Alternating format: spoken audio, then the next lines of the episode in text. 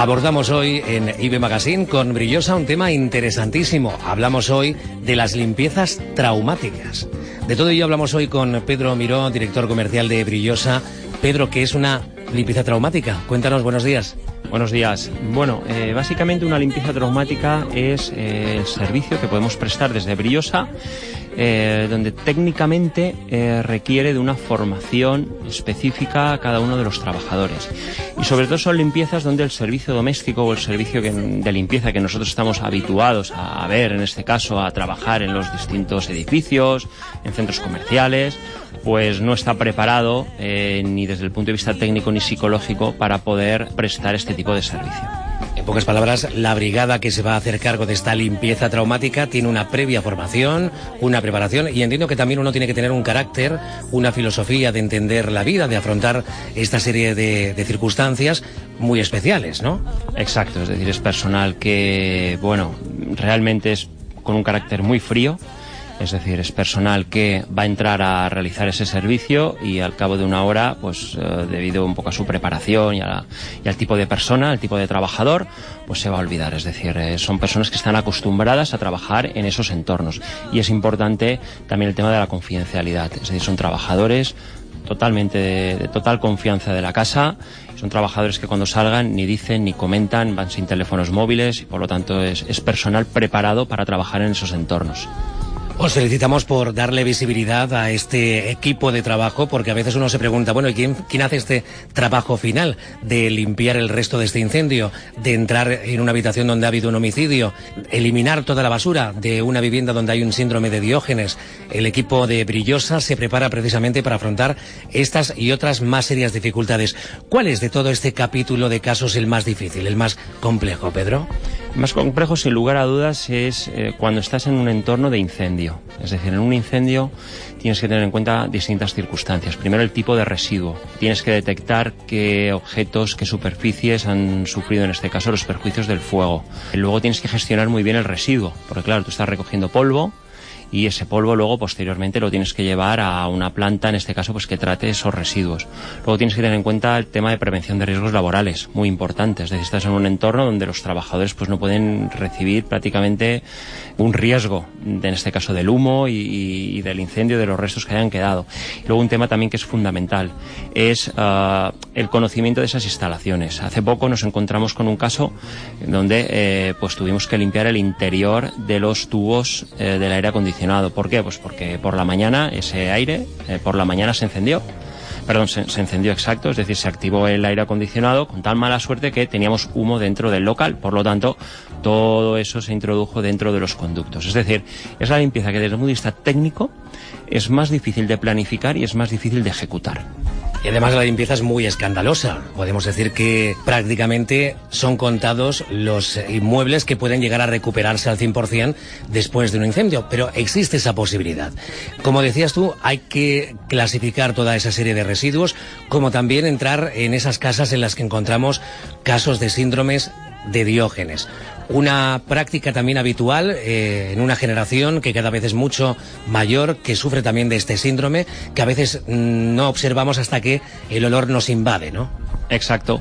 Ese también es un servicio que prestamos. El servicio puede abarcar desde una limpieza y eliminar los residuos hasta eh, un servicio total que puede incluir eh, retirar todos los residuos, retirar todo el mobiliario, limpiar y desinfectar el piso, en este caso el local, incluso encargarnos de instalar mobiliario y pintar las paredes. Es decir, que, realmente eh, le damos la vuelta a, ese piso. ¿no? Y es un servicio que la verdad estamos muy orgullosos de hacer porque en Palma eh, somos los únicos que lo realizamos.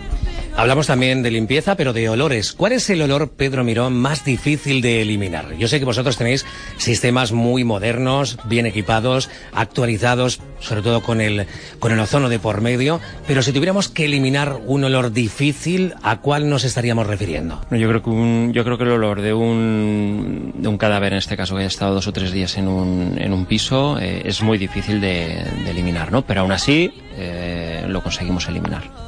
Casos, por ejemplo, como este, de un homicidio o, por ejemplo, de una muerte, y hablando de, de personas que a lo mejor han estado viviendo en casa, algún familiar que ha fallecido, Claro, a veces nos da un poco de reparo, estamos viviendo un poco ese luto, estamos pasando por un momento que nos eh, hace falta más ánimo que estar trabajando.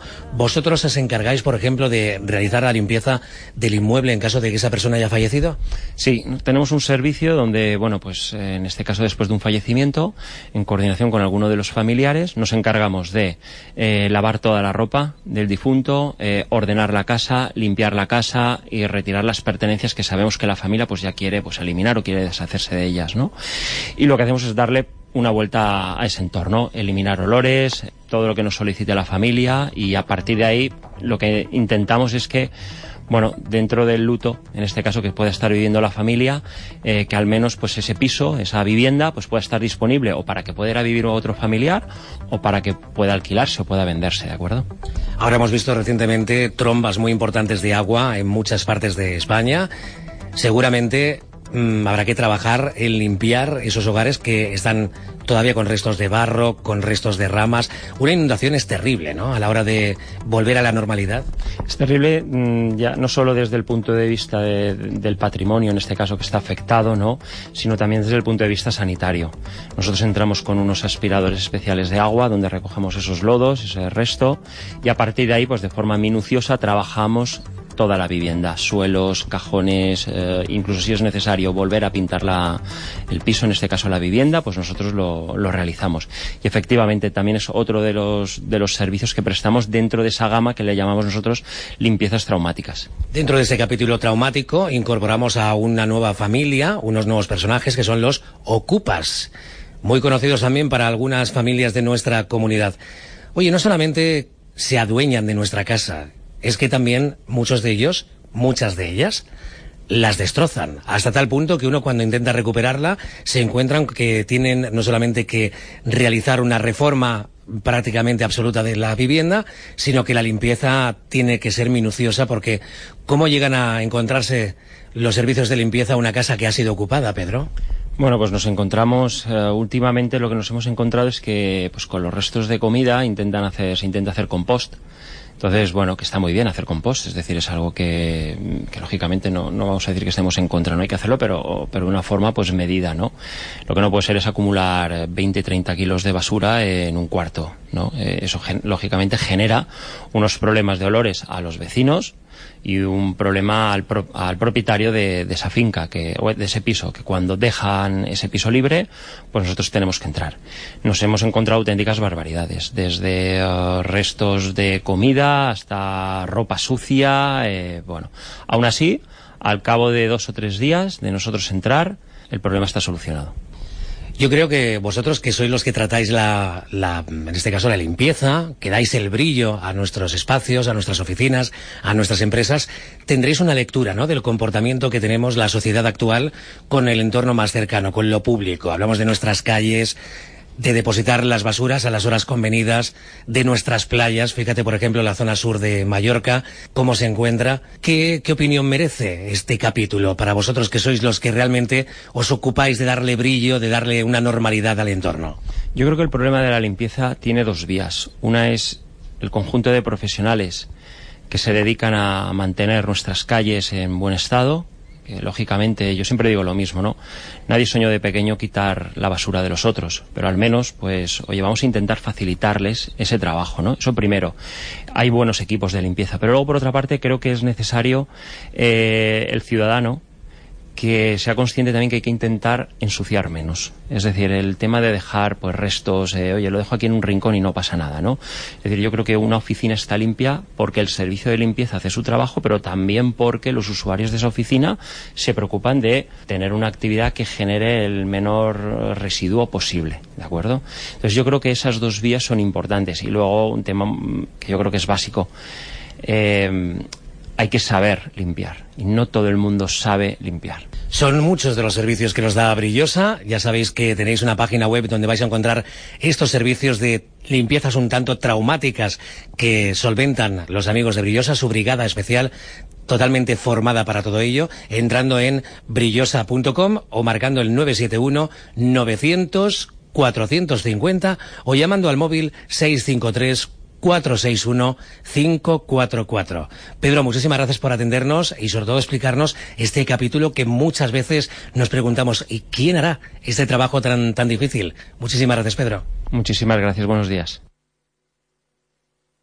Oye, ¿sabes que con la nueva ley del hogar eres tú la que tienes que asegurar a la persona que limpia en tu casa? ¿En serio? ¿Y sabes que además le tienes que hacer un contrato por escrito y si la quieres despedir tienes que indemnizarla? Y además le tienes que dar dos pagas extraordinarias, vacaciones pagadas y buscar sustituta? Para, para, para.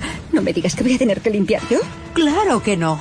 Yo he contratado los servicios de Brillosa y me va de fábula. No me preocupo de nada. Son profesionales desde hace casi 80 años. Pide presupuesto gratuito al 971-900-450 o entra en la web brillosa.com. brillosa.com